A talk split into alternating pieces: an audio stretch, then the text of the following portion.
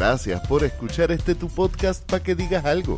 Conversaciones sobre arte, cultura y temas sociales, traído ustedes gracias en esta ocasión a Virriola en Ponce. Como habrán notado, hoy comenzamos de una forma muy diferente, ya que concluimos nuestra conversación en esta ocasión con Julie Laporte y nos enfocamos en el tema de Colectivo Humoya. Espero que la disfruten.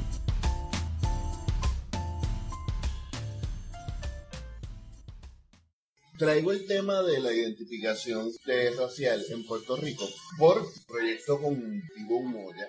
Como dijimos, lo más que amas es de todas esas expresiones artísticas en la bomba. Y la bomba a ti te, permite hacer más de una forma de arte. Yo creo que eso fue una, un, un cheat que hiciste. Porque escribir poesía es escribir bomba, estás cantando, bailas, aunque no, no se te vea muchas veces en el medio del batey, tocas el barril, compones, etcétera, y ahí entonces vemos todas esas, todos esos mundos uniéndose. ¿Cómo nace el proyecto Humoya? Cuéntanos un poquito de eso, porque eso no es solamente tocar bomba y cantar. Colectivo Moya es un proyecto de investigación histórico-musical. La razón por la que Colectivo Moya ¿verdad? surge en su, en su etapa inicial, cuando a mí se me ocurre el concepto, ocurrieron un par de cosas. Número uno, pues yo llevo todo este tiempo cantando bomba y yo amo las canciones tradicionales porque dentro de las canciones tradicionales están contenidas las vistas a nuestra historia, a la historia que no nos fue contada, ¿verdad? Porque las canciones tradicionales no son canciones que alguien dijo, me voy a inventar esta historia. Las, canciones tradicionales narran lo que estaba pasando ahí en el momento. Las personas a las que mencionas son gente que realmente existieron. que estaban ahí, eso era la vivencia del momento. No son personajes ficticios. Pero entonces yo decía, a veces yo voy a un sitio a cantar o a mirar bomba y si hay tres grupos distintos, son tres grupos que van a cantar las mismas canciones uno de una manera, o sea, que va a sonar en la voz de una persona de una manera, en la voz pero pues son las mismas canciones, eso fue una, una observación. Próxima observación, yo decía, yo estoy cantando esto y yo no sé qué es lo que yo estoy diciendo. O sea, yo estoy cantando esto y yo, ¿quién fue esta persona? ¿Quién, quién? Cuando yo estoy diciendo, Leticia, llámame a Sixto, ¿quién era Leticia? ¿Quién era Sixto? Cuando mencionan a Clisanta, ¿quién era Clisanta? La estoy mencionando, estoy canta que canta esto y yo no sé. ¿Y ya tú estabas consciente de que eran historias reales y que eran, o eso fue algo que viniste a descubrir? No, yo estaba consciente de que las canciones tradicionales estaban tomadas de, de lo que estaba ocurriendo en ese momento. Eso yo estaba consciente, pero yo decía, tanto tiempo después, estas personas ya no están, ¿qué es lo que pasaba ahí? ¿Qué es lo, qué es lo que yo estoy diciendo cuando canto esta canción? ¿Qué se perdió? Ajá, porque ahora mismo en mi, en mi etapa como compositora de canciones de bomba, mi coro te, te dice algo y, mi, y mis estrofas te cuentan la historia completa. Pero antes no necesariamente era así. O sea, a las canciones yo las estaba cantando, pero decía cuál es el contexto. O sea, no hay un contexto qué es lo que estaba pasando, de quién es que está hablando, qué, cuál fue el suceso, eh, en términos eh, socioeconómicos, socioculturales, qué estaba ocurriendo en esa época, cuáles fueron las cosas que llevaron a esta narración que están haciendo por medio de una canción. Así que esto fue otra observación, ¿verdad? Está, está esa, esa curiosidad ahí, está el... Había canciones, hay canciones tradicionales que lo único que está es el coro, o el coro y una estrofa. Entonces tú entras a cantar una canción de esa y se te entran tres, cuatro, cinco personas a bailar. Y yo decía, pues a veces tú te encontrabas si no tenías, si tú no sabes muchas canciones, que tú puedes decir, bueno, pues estas cinco canciones son del mismo ritmo, así que si ya la estuve cantando por tres minutos, pues puedo pasar a esta otra. Puede hacer un medley. Un medley. Pero al principio, cuando uno está, ¿verdad?, aprendiendo, pues que se me ocurriera decir a mí, qué sé yo, este, soy la, dile a Capó que memoria le manda Salamo, que memoria le manda Salamo, memoria le mando digo yo. Eso es todo. Eso es toda la canción, todo lo que queda. Sí, entonces ahí pues tú repites el coro, la misma estrofa la, la, le, le haces distintos Con. Juegas con la voz, haces, esto, haces distintas impresiones con la voz, pero básicamente eso es la canción. Entonces, pues, yo decía, ok, tenemos que seguir cantando estas canciones, pero número uno, tenemos que averiguar qué fue lo que pasó, cuál es la historia. Número dos, tenemos que aprender tantas canciones tradicionales como sea posible. Y sin perder de vista esas canciones, esa historia que nos cuentan, también tenemos que comenzar a buscar, a investigar y a, y a raíz de esas investigaciones escribir canciones nuevas que tal vez conversen con esas, con esas canciones tradicionales e incluso también escribir canciones nuevas que estén basadas en, en este momento, en este momento que estamos viviendo. Así que eran como que todas estas premisas ahí puestas y eso estaba en mi mente. ¿Qué ocurre? Que llega el momento en que Evangelina Díaz Villodas muere esta, era, esta señora era la esposa de Papa Miguel, de Don Miguel Flores, la mamá de Ñeco Flores, y una de las mujeres de la raza Villoda. Pues mamá Eva muere y se le, se le decide hacer un Belén allí en su casa. Y entonces, pues, yo llamo, empiezo a llamar a gente, y esa noche del Belén, mira, te lo digo, se me paran los pelitos, estamos allí, frente a la casa, están los barriles, toda esa línea de barriles, y yo, yo estoy cantando en el micrófono, haciéndole coro a Ñeco. Ñeco, ¿verdad? Su mamá fue la que falleció, que estoy haciéndole coro a Ñeco. Adelia está haciéndole coro y frente a mí está José Luis Alcheval, el maestro José Luis Alcheval Archi de aquí de Ponce, en el primo. Buleador principal estaba Pedro Luis Amaro, Pepa Amaro de Guayama y todo este montón de, de buleadores por ahí para abajo dando vueltas redondas y en el batey se presenta a bailar frente a ellos el maestro Iván Dávila, don Iván Dávila. Y Adelis está haciendo coro conmigo, pero ella hace una pausa, toma esa foto y me la envía. Y yo al día siguiente subo la foto a Instagram y hago una narración, ¿verdad? De eso. Y de repente yo digo, óyeme, yo acabo de poner esta foto en Instagram y acabo de hacer esta narración y cuando dentro de 100 años alguien ve esa foto, va a saber exactamente qué pasó esa noche, quiénes estaban ahí, qué fue lo que se hizo. ¿Cuál era el propósito? ¿Cuál era el propósito? Porque yo lo escribí ahí, lo, lo narré. Entonces, eso a mí me hizo darme cuenta de la importancia de ese hecho. Yo dije, o sea, no es que yo soy importante, yo soy nada, yo soy una pieza, una mera pieza. Era, el momento. Pero el, el hecho, lo que fue importante fue haber hecho esa narración, ¿verdad? Porque entonces yo dije, esto es necesario, esto es necesario. Así que yo me senté en mi casa e hice un boceto de un periódico digital que se iba a llamar algo como Bomba Times o algo por el estilo. Pero ese, ese boceto lo tengo todavía, lo tengo, lo tengo en el, en el, en el drive, ¿verdad?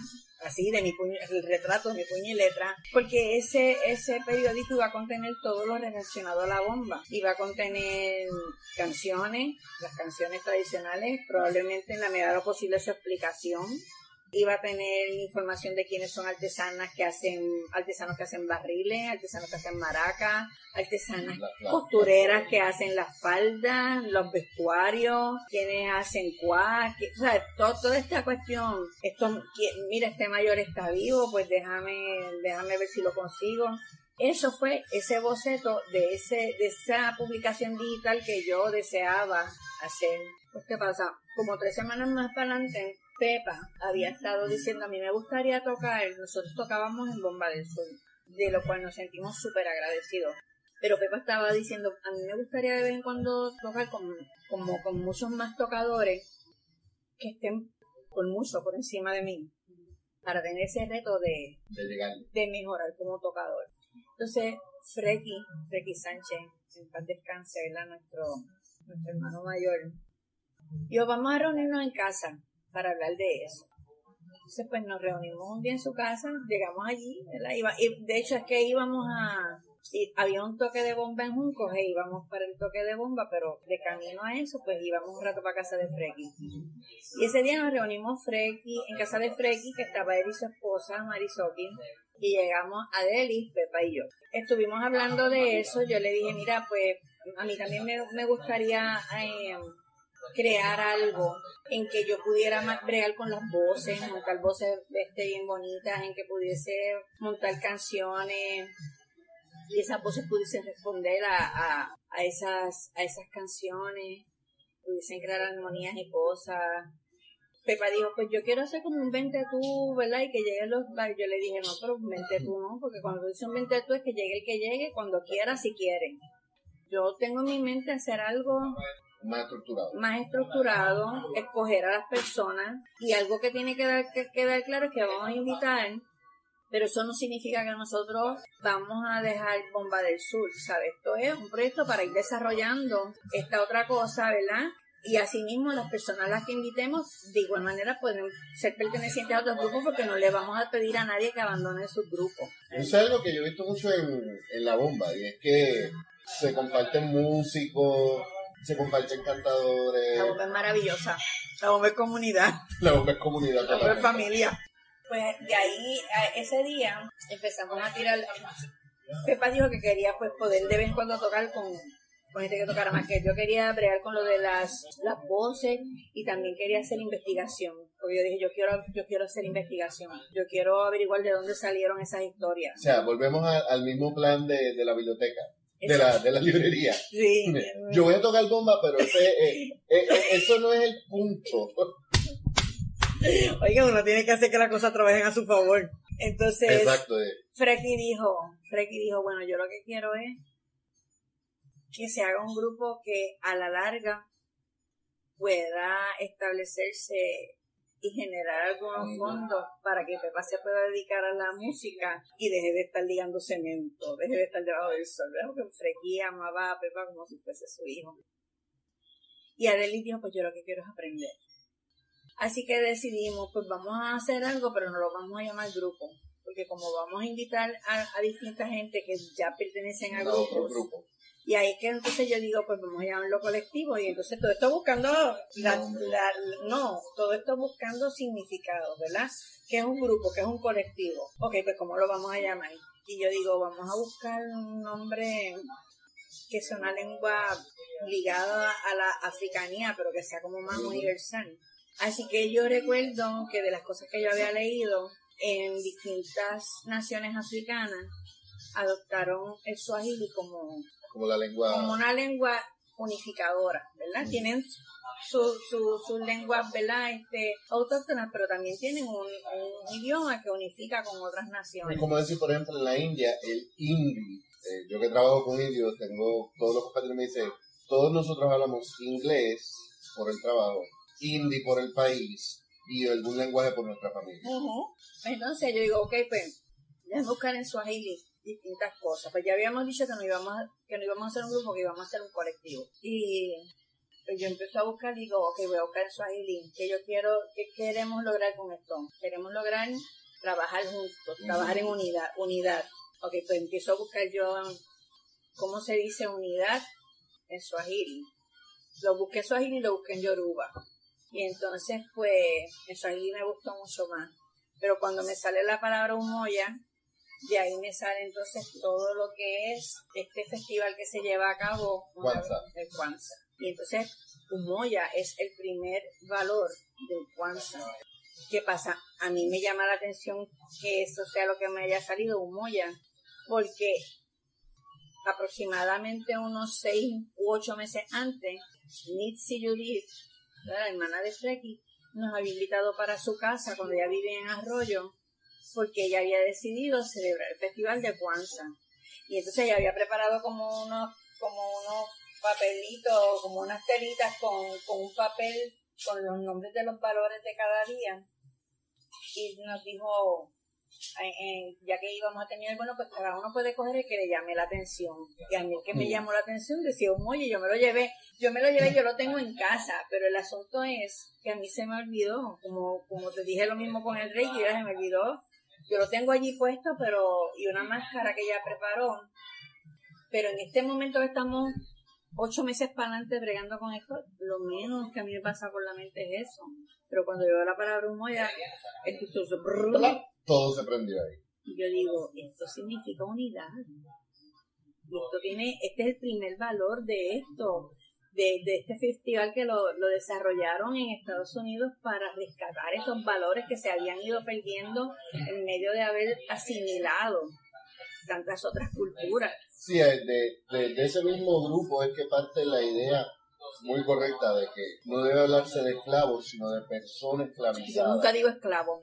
Yo digo esclavo, no te debe- yo digo personas esclavizadas. Sí, lo, es algo que lo estoy. Ellos no nacieron esclavos, a ellos los esclavizaron. Y ese festival de Kwanzaa, como mencionas, es para rescatar esos valores.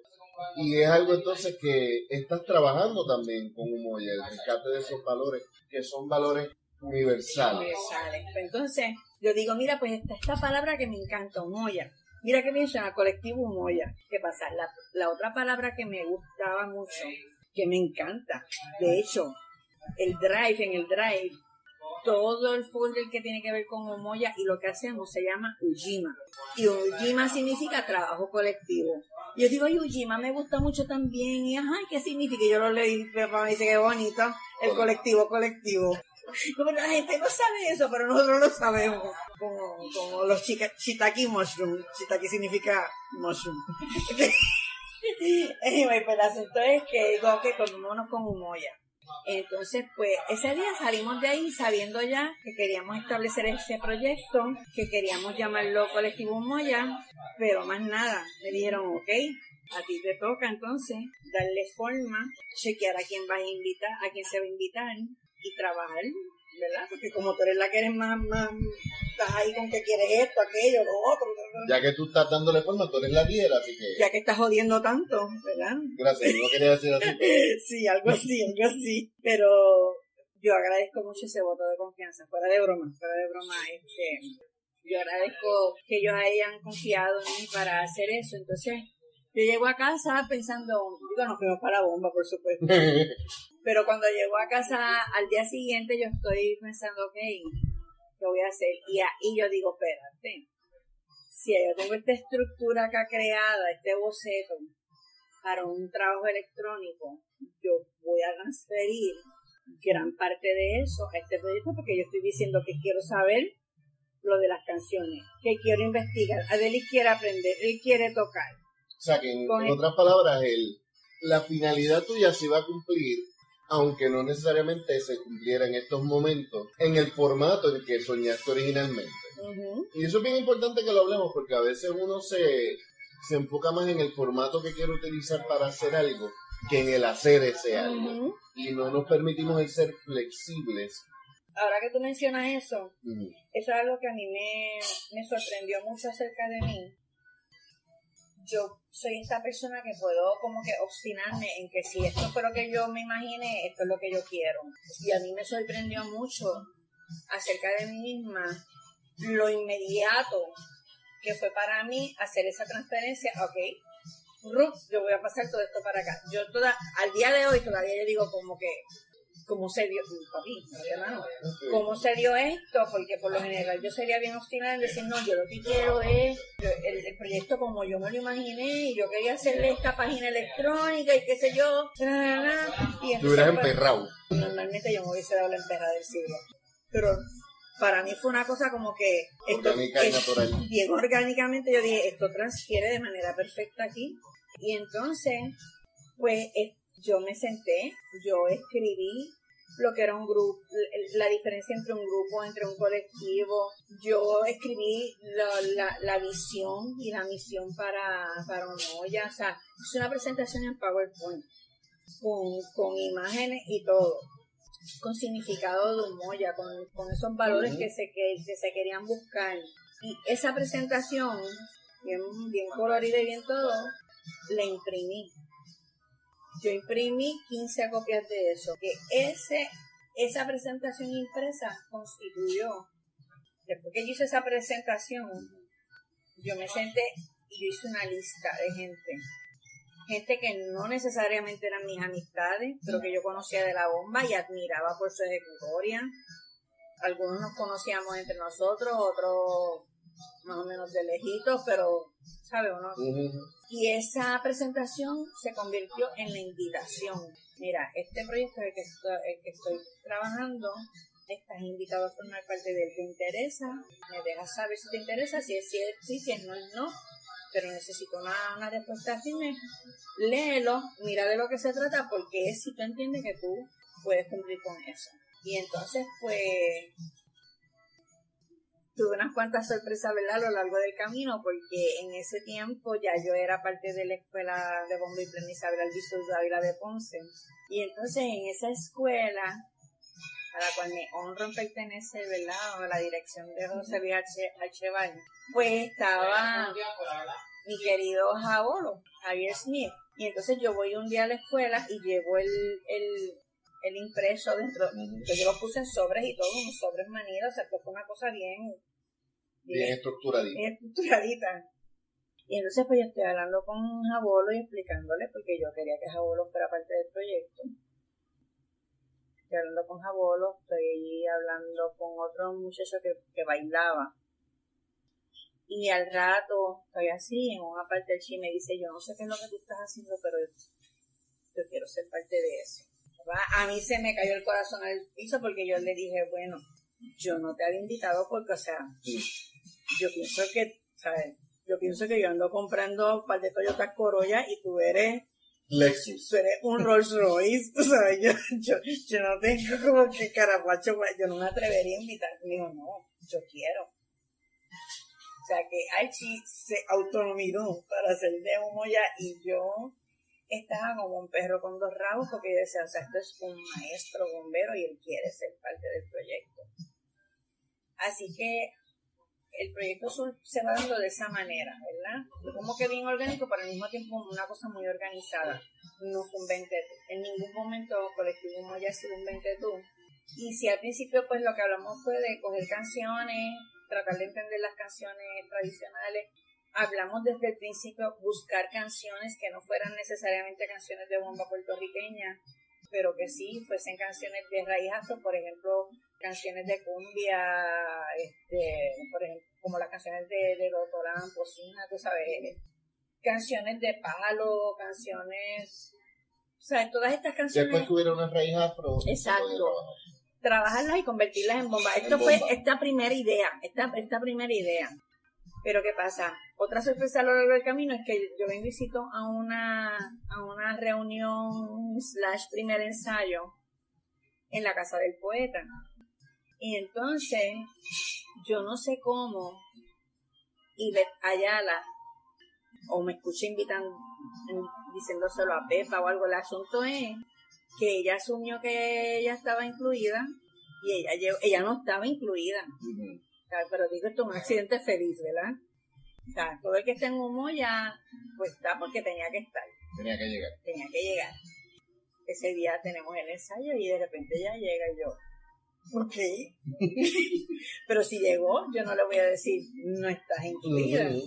Y mira qué cosa tan maravillosa porque yo no sé si ella lo sabe, si está clara en esto, pero si no, yo se lo tengo que, que recalcar quien le da el giro, que a mí me encanta de Humoya a Humoya, fue ella. Fue ella. Porque ella me dice un día, mira Julie, yo conozco a este señor, porque ella ni te habla completo español ni te habla completamente inglés. es que este señor que se llama Goro, y a lo mejor podemos hablar con él. ¿Te acuerdas de Masimbo que te habló con él en Brenes, que qué sé yo? Así que es Ivette Ayala, al hacerme ese ofrecimiento de que hablemos con este mayor que está vivo. Yo le digo que sí, ella coordina todo, ella es la que coordina con él para ir para allá. Ella es quien le da a Omoya este giro de que, espérate, vamos a ir más allá, vamos a hablar con los mayores que quedan. Y ahí es entonces donde se, se da este giro de un olla que es el que a mí me impresiona, porque no es solamente el, el, el, tocar canciones antiguas, no es solamente el hacer un repertorio nuevo, es buscar esa información, ese, ese estudio sociológico, histórico, eh, casi, casi arqueológico a veces, de irse a conversar con personas a veces que, que llegan a los 100 años para conocer, si no conocen la historia de la canción, por lo menos tener un, una visión más amplia, más profunda y más precisa de ese puertorriqueño que vivieron esos boricuas a principios del siglo XX y que tienen entonces una conexión con esas canciones anteriores. Y con, más que con las canciones, ¿verdad? Con los personajes. Con la historia. Con la historia contenida en esas canciones. Entonces, pues, esto fue una cosa como que tan impresionante que hasta se me olvidó el asunto de las canciones. Yo dije, pues dale, vamos, vamos, vamos a darle. Full. Vamos a darle. Porque entonces, a la vez que ella habla, ella había vivido en el puerto de Jobos. Y el puerto de Jobos, para quien no lo sepa, es la comunidad afrodescendiente, ¿verdad? Más, antigua. más antigua de Guayama y súper histórica. Entonces, Ivette había vivido en el puerto de Jobos, así que ella conoce unas cuantas personas de ahí. Y al decirle que si habla con Goro, Goro dice, dale, también Malta, entonces Malta Almodóvar también decide que, va a hablar con nosotros y esto le dio el giro completo a Colectivo Moya, o sea, esto sí que lo convirtió en un proyecto de rescate de historia oral, ¿verdad? Entonces, las canciones que comenzaron a surgir no surgieron a lo loco de que voy a contar cualquier cosa, sino estaban basadas en lo que estas personas compartieron con nosotros. Así es como entonces esa primera entrevista que fue con, esa primera conversación que fue con, con Goro, ¿verdad? Que se llama José Díaz Sabater. Eso fue el detonante entonces para que tú empezaras a, a, conectar con otros mayores. Pegamos a conectar con otros mayores y vuelvo, sigue siendo pieza clave y ver Ayala. Entonces se comenzaron a tener esas conversaciones eh, se empieza a recoger esa historia, a grabarla, a grabar esas conversaciones, a transcribirlas. Transcribir es un... Sí, sí, yo, yo sé lo que es transcribir una conversación. Y en la cuestión de transcribir se la tengo que dar, pero qué sé yo, como el 90% de ese mérito se lo tengo que dar a Sixto Javier Merced, quien es nuestro lead de investigación. O sea, eso, eso es algo que la ha hecho con infinito amor. Y a partir de ahí entonces empiezan, empezamos a escribir canciones. Adelis hace coro, nos entrega los coros, yo a desarrollar, a desarrollar de estrofas, otras hago yo la canción completa desde el coro, Charlie también escribir. Así que así como la bomba es una experiencia comunitaria, el proyecto del colectivo Moya es una cuestión totalmente comunitaria y totalmente colaborativa. No es que es una cuestión unidireccional donde uno dice, mira, tengo esta canción, vamos a montarle y ya. Hay mucho apoyo de unos a otros, entonces yo tengo muchas canciones escritas y algo bien importante para mí, muchas muchas veces las personas escriben una canción y si la escriben pues la quieren cantar y yo lo encuentro, tú sabes, yo lo entiendo perfectamente. Pero, eso no es tu. Pero no, es que sería absurdo que yo quisiera cantar todas esas canciones también. A mí me encanta. Entonces, ¿qué pasa? No solo eso. La verdad se dice en colectivo muy todo el mundo tiene unas voces bonitas. Así que mi objetivo es que, en términos de cantar las canciones, cualquiera pueda cantar cualquiera de las canciones. Y se monten para eso, ¿sabes? Inicialmente puede que pues, las canto yo en lo que se montan, pero me gusta que, que se vea que todos pueden cantar.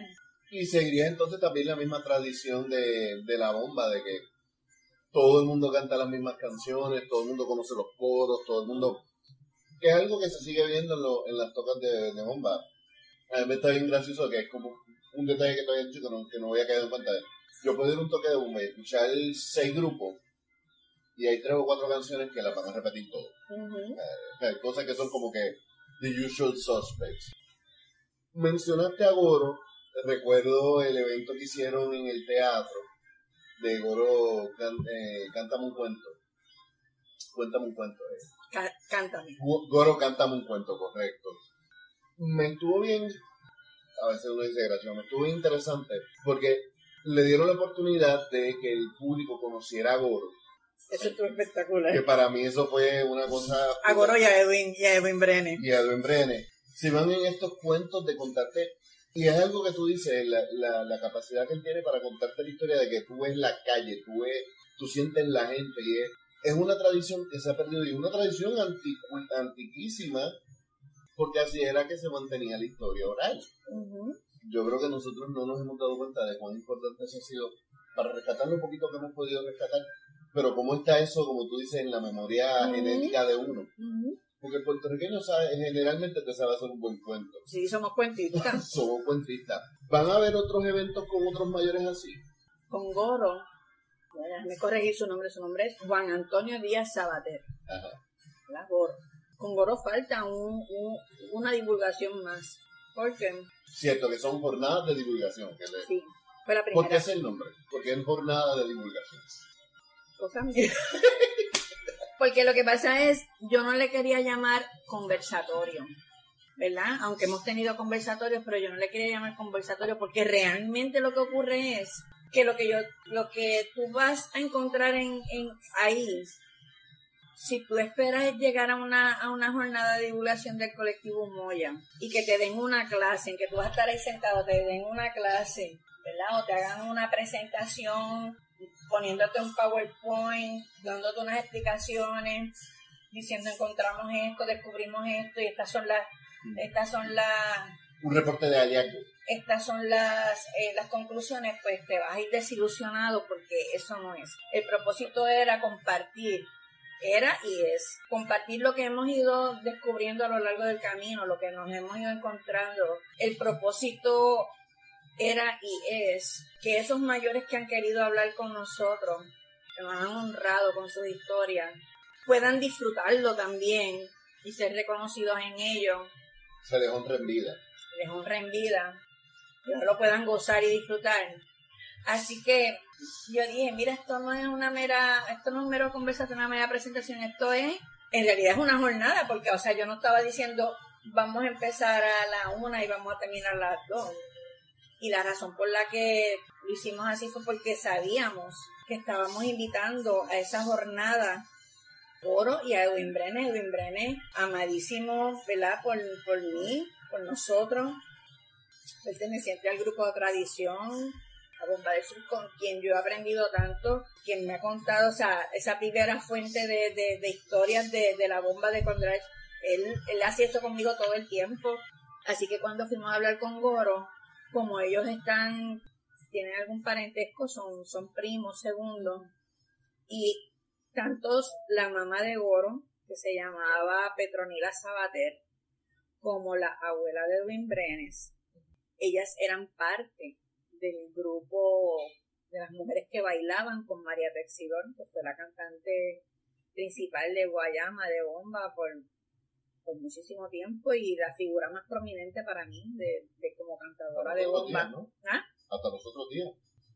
No, ella ya murió hace mucho tiempo, pero esto sigue siendo esta figura, ¿verdad? Importantísima, prominente, como A eso es lo que me refiero. O sea, la figura de ella todavía se habla Es, con, es vigente y sus canciones se como si cantan. estuviera viva. Entonces, pues ellos tenían tantas historias que compartir que yo dije, ¿sabes? Hay muchos mayores que no quieren hablar ya y compartir sus historias porque la gente va, les preguntan, investigan, averiguan, pero después lo que hagan con los hallazgos no los incluyen, tú sabes, los dejan fuera de eso. Y yo dije, no, el colectivo Moya tiene que ser un proyecto que devuelva a la comunidad lo que es suyo, es la historia de todos nosotros, como puertorriqueños, como puertorriqueñas, entonces, pues, digo, no puedo llamar, decirle esto es de una a tres porque yo voy a invitar a estos dos viejitos y yo tengo toda la intención De de, que que en algún momento cada uno de ellos tenga un micrófono en la mano que si tú estuviste allí lo viste ¿no? Y, y nosotros en el nosotros arriba en el escenario bueno, contando los hallazgos pero y ellos comentando sobre los hallazgos y, y, y, y la gente gozándoselo Y yo creo también que eso fue lo que quisimos que la gente bonito. ¿eh? ajá, también quisimos que la gente pudiese interactuar sobre la marcha o sea la gente no estaba allí sentada todo el que quiso comentar y decir mira pues yo me acuerdo de cuando yo era y eso es lo que lo convirtió en una jornada de divulgación porque no solamente nosotros estamos divulgando lo que hemos encontrado Sí, era sino de que parte y parte. era de parte y parte. Y por nuestra manera también decirle a la gente, tú piensas que tú no tienes nada que aportar porque tú dices, en mi familia no hay historias de la bomba, pero es que esto no se trata de la bomba, se trata de la historia de todos nosotros. Yo estoy segura que si le damos para atrás vamos a llegar al mismo punto. Y entonces, pues, si tú, tú puedes contarnos tus historias y las podemos y podemos desarrollar a partir de ahí. Entonces, por eso es que se llama una jornada de divulgación, porque fue exactamente eso, decir lo que, lo que habíamos encontrado, decir lo que, lo que habíamos rescatado de esa memoria y que la gente también pudiera aportar lo que había en su memoria de, de cuando crecían o de lo que su mamá, sus abuelos le contaron. Sí, las tradiciones, a mí, me, a mí me, impresionó mucho el hecho de que, como tú dices, número uno, sí esto es, de, es cuestión de identidad afro, va más allá de eso. Sí tiene que ver la bomba, pero va más allá de eso. Es música, pero va más allá de eso. Eh, el, yo, el yo escuchar a Goro me hizo pensar en que la historia de él, las cosas que él contó en Guayama, pasaron igual en Bélgica. Y pasaron, eh, o sea, son historias que están a través de todo Puerto Rico, pero que nosotros no las vamos conociendo por omisión o decisión, ya sea por, Se por, diseño, por diseño del Estado, por dejadez del pueblo, por lo que sea. Pero me parece urgente e importante, porque una cosa puede ser urgente y importante, y una cosa puede ser importante y urgente. El recuperar eso, especialmente en, en un punto histórico en el que estamos, donde hay muchas decisiones que tomar como pueblo y hay muchas cosas que reafirmar como pueblo. Yo creo que nosotros no podemos tomar las mejores decisiones por el país si no tenemos clara nuestra identidad. Y no podemos tener clara nuestra identidad si no conocemos nuestra cultura y nuestra historia. No, nadie, si tú no sabes de dónde saliste, tú no sabes dónde vas. Vamos, Exacto. Pues, con Goro tuvimos esa conversación y con Edwin Brenes que se trató desde las memorias de ellos cuando ellos iban creciendo, desde Mm. niños hasta, hasta que ya eran, ¿verdad?, hombres jóvenes. Con Goro falta una conversación más que entonces está centrada en su práctica espiritual. Luego de eso vamos a estar presentando la divulgación de la conversación que tuvimos con Marta Almodóvar Clavel.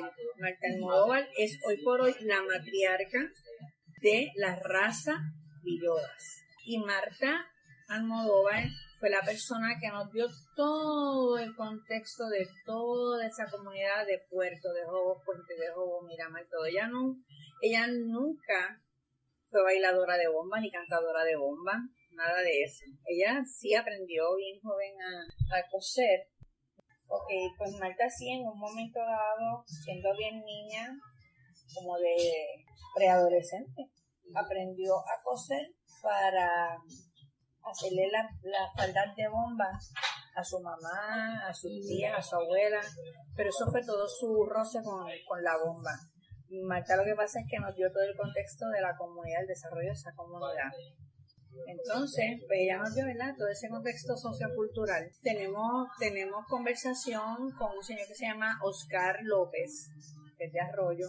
También tuvimos conversación con él. Y tenemos con otra, otra divulgación que es con Wilfredo Santiago. Wilfredo Santiago es el viudo de Isabel Alviso Dávila. Hito, Hito Santiago. Con Hito estuvimos hablando tres horas. Nosotros nos fuimos otro día al bar El Familiar en Bélgica a hablar Punto histórico, como clásico. super clásico, super histórico, a hablar con el dueño del bar familiar, con Rubén, Rubén Lebrón. ¿Y qué ocurrió?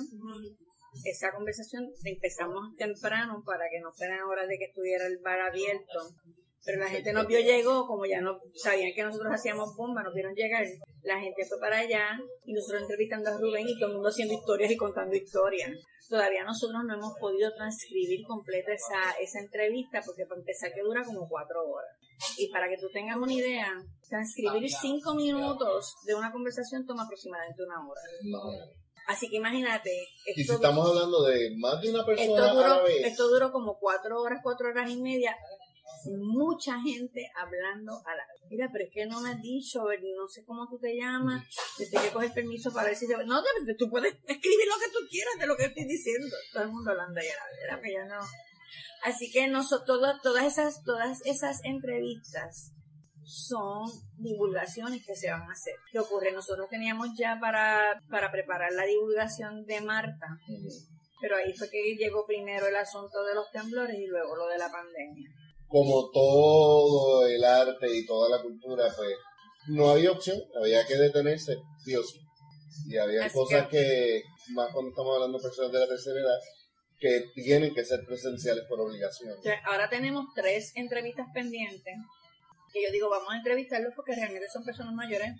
Ya hemos aprendido, ¿verdad? Que la vida, pues no sabemos cuánto nos van a durar las personas. Así que tenemos estas tres entrevistas pendientes que ya Hay una urgencia. hay una urgencia y, y nada, se sigue transcribiendo, pero mi expectativa es que para enero del 2022 hagamos una nueva divulgación. Para entonces, de ahí, retomar todo y seguir. Preparar una divulgación no es fácil, hay que tener transcrito el material, ¿verdad? Porque de eso es que estudiamos, o por lo menos volver a escuchar esas entrevistas. La entrevista de Marta dura tres horas.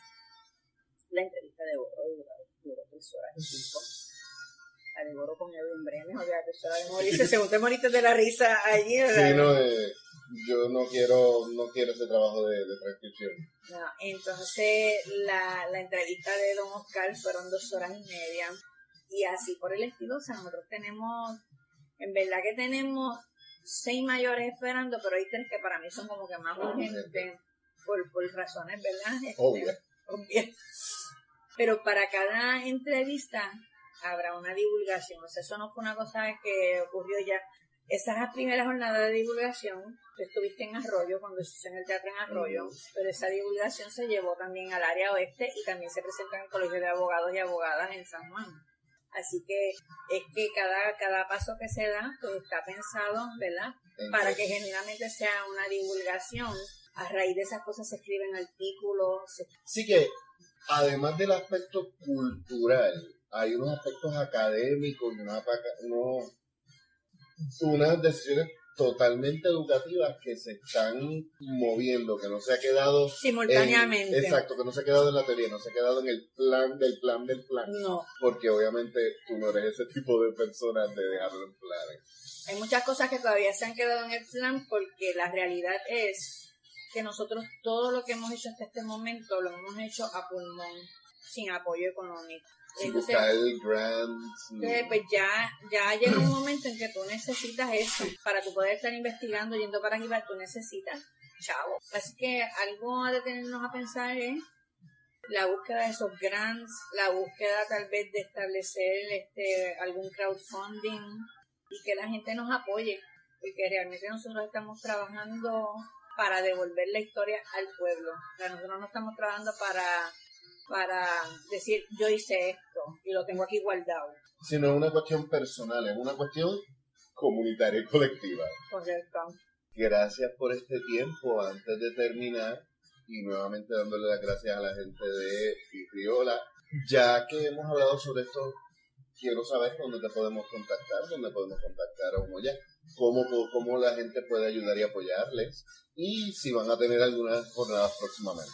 Pues como te mencioné, esperamos, ¿verdad? por lo menos mi expectativa es que, que para enero podamos hacer una, una- entre enero, o sea, como que ese primer trimestre del Ujú. 2022 podamos hacer una, una nueva divulgación, para lo cual pues hay que trabajar con las canciones, con el script, conseguir un espacio, ojalá podamos, ¿verdad?, contar nuevamente, y lo quiero decir aquí porque tantas veces los gobiernos no, no apoyan la gestión cultural. Les gusta decir, sí, sí, sí, somos culturales, pero a la hora de la verdad, pero yo quiero decir que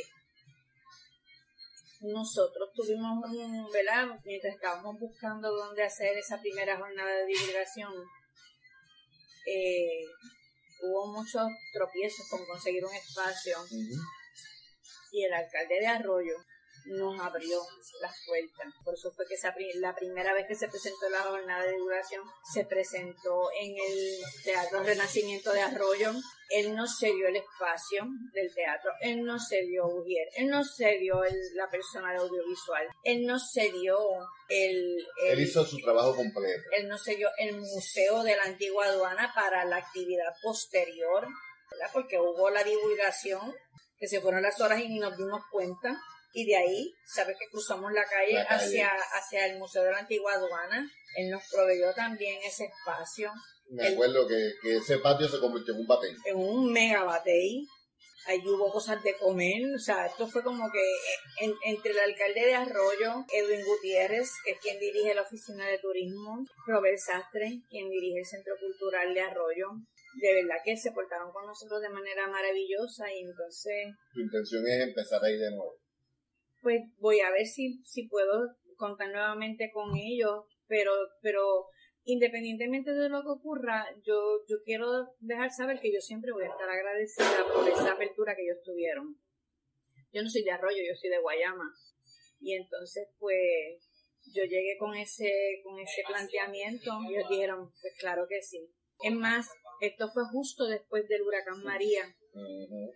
Y María dejó tanto destrozo que las pólizas de seguro se dispararon a unos niveles estratosféricos. Entonces, antes tú tenías un evento público y tú pagabas una póliza de 99 dólares y eso te cubría, ¿verdad? Este, responsabilidad pública. Cuando nosotros fuimos a buscar la póliza para, para el Teatro de Arroyo, donde más barato la conseguía, me costaba como 800 dólares. Yo decía, pues es que nosotros, o sea, nosotros habíamos dicho, bueno, pues si son 99 dólares, cada uno ponemos 10 pesos. Exacto. Y ya está, ¿verdad? Porque como dije, nosotros no contamos con, ¿verdad? con dinero. Cuando dijeron que era esa cantidad de dinero, yo dije, ¿qué? Y el alcalde, se la explicó al alcalde de Arroyo, Edwin Gutiérrez le llevó la preocupación y él nos incluyó en la póliza. O sea, él, él, él tuvo tantas diferencias con nosotros, sin que nosotros tengamos nada que ver con el municipio, ni, ni Sí, nada. que, que, que se vio que no era una movida política, una era un movida. interés personal. y, en, y que realmente él entendía que esto era algo bien relacionado a la cultura y a, y a devolverle al pueblo su historia. Entonces, independientemente de lo que ocurre en el futuro, ojalá podamos volverle a contar con esos espacios tan hermosos, porque realmente son dos espacios maravillosos. Pero independientemente de lo que ocurra, siempre el colectivo Moya va a estar bien agradecido de la manera en que el municipio de Arroyo Tendió la mano. nos tendió la mano en ese momento. Ahí dijo. Entonces, espérate, déjame, déjame, no, no Vamos siga picando, vamos paso a paso. Pues ahí te contesté que van a seguir las divulgaciones. Queremos grabar un disco. Necesitamos chavos para los discos, ¿verdad? Para grabar. Digo, y digo queremos grabar un disco, pero la realidad tenemos sobre 200 canciones, así que hay, hay material para muchos discos. Pero quisiéramos empezar con uno. Nos conformamos con empezar con uno. Este, así que pues estamos a la búsqueda, ¿verdad? De, de esos recursos para, para lograrlo, sea con dinero, sea que nos donen tiempo de estudio, estudio, o sea, porque el tiempo de estudio no es sumamente costoso. ¿Dónde nos pueden conseguir? En Facebook estamos, así mismo, Colectivo Humoya. Pero si pones en Facebook, al lado de Facebook pones barra diagonal y pones Humoyeo, les lleva a la página Humojeo. Humoya se escribe Humoja. U-M-O-J-A. Ajá. Pero si pones colectivo Humoya también les va a llevar a la página de colectivo Humoya. En Instagram estamos como colectivo.humoya. Punto con la raya baja. Y entonces, asimismo, también tenemos, pueden conseguir en PayPal si desean hacer una donación. Se, aceptan los mensajes directos. Se aceptan los mensajes al corazón. ¿Cuál es la dirección en PayPal? En PayPal, vamos a buscar aquí porque quiero, quiero ser Asegurarte que es la correcta. Entonces, pues nos pueden, nos pueden contactar también por teléfono al 787-317-3232. 787-317-3232. Para contrataciones, sea para tocar en alguna actividad, sea para dar alguna charla, alguna conferencia, algún taller. Sesión de Reiki. PayPal. Estoy buscando el PayPal Me. Ese no es de Healing. De Healing Room. Sí, pero es que hay uno de Humoya también. Pero de igual manera, mira, si van a PayPal y ponen 787-317-3232, Ahí pueden hacer todas sus ahí donaciones. pueden hacer sus donaciones. 787-317-3232, porque en PayPal donde tú le das a este Send Money, te dice que pongan un nombre, una dirección de correo electrónico o un número, un de número de teléfono. Así que pueden poner en confianza 787-317-3232 y el dinerito va a llegar con todo el amor del mundo. Y yo, si usted quiere que yo lo publique, yo con mucho gusto voy a publicar el agradecimiento por su donativo. Si desea mantenerlo secreto, también me lo deja saber, pero de lo contrario, yo voy a estar públicamente agradeciendo esos donativos. Exacto, la, la advertencia de eso es si no quieren que se sepa. Exacto. Si no quiere que se sepa, me lo tiene que decir, porque de lo contrario, lo yo voy a agradecer. estar publicando eso en la página del colectivo Moya. Recuerden que también tenemos la mercancía de Colectivo Moya en nuestra tienda. Pueden visitar el eh, enlace que está en las notas del episodio. Además, también pueden visitar nuestra página en Facebook como para que digas algo, lo mismo en Instagram. Recuerden que el 100% de nuestras ganancias van directamente a artistas puertorriqueños y no queremos terminar sin antes darle las gracias a la gente de Vigidolas que han sido más que pacientes, atentos y maravillosos con nosotros. Julie, gracias por este ratito, de verdad que nos hacía falta. Aprendí un montón, esta vez he ido conociendo incluso áreas que no conocía de tu vida. Gracias por este tiempo, a la gente que nos está escuchando, gracias. Eh. Mira, en, perdonen la interrupción, en PayPal sería paypal.me,